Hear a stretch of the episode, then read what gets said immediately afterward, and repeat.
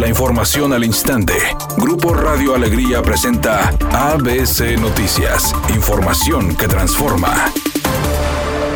Antes de que concluya su mandato, el gobernador Jaime Rodríguez Calderón inauguró la primera etapa del Parque Libertad, sitio recreativo de 10 hectáreas que requiere una inversión de 152 millones de pesos para rehabilitar el espacio donde por más de 70 años se mantuvo el penal del Topo Chico, según lo comentó el mandatario estatal. Que lo habíamos decidido con expertos, no por ocurrencias del gobernador. Hoy es este gran parque estoy más orgulloso de haber decidido tumbar el nido en donde se generaba la mayor parte de la delincuencia de la zona metropolitana que del propio parque.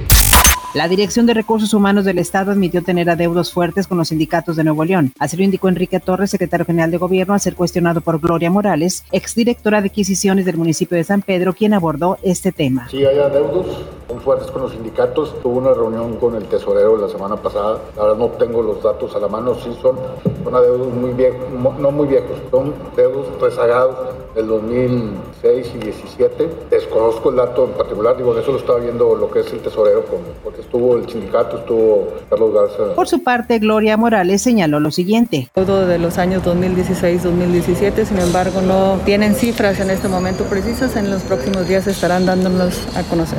La Unidad de Inteligencia Financiera denunció ante la Fiscalía General de la República a la cantante regio montana Gloria Trevi y a su esposo Armando Gómez Martínez por defraudar al fisco con más de 400 millones de pesos y por realizar operaciones con recursos de procedencia ilícita conocido como lavado de dinero. De acuerdo con la carpeta de investigación que abrió la Fiscalía General, el esposo de Gloria Trevi lidera una red de lavado de dinero en la que están involucrados seis personas físicas, entre ellas la también actriz y ocho empresas de su propiedad.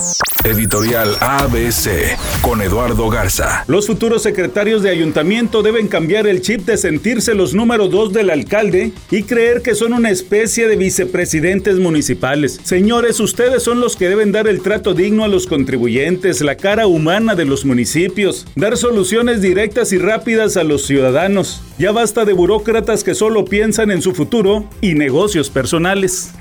Los premios Emmy lograron lo que se ha vuelto prácticamente imposible si se trata de transmitir una entrega de premios, pues al menos los Emmy consiguieron incrementar sus índices de audiencia con respecto a años anteriores. La empresa encargada de checar todos estos datos, estimó que 7.4 millones de personas sintonizaron la ceremonia del domingo por la noche. Es un aumento de los 6.1 millones de personas que vieron la ceremonia restringida por la pandemia del COVID-19 el año pasado. Es una tarde con ambiente caluroso y cielo despejado. Se espera una temperatura mínima que oscilará en los 30 grados. Para mañana martes se pronostica un día con cielo parcialmente nublado, una temperatura máxima de 36 grados, una mínima de 22. La actual en el centro de Monterrey 37 grados. ABC Noticias, información que transforma.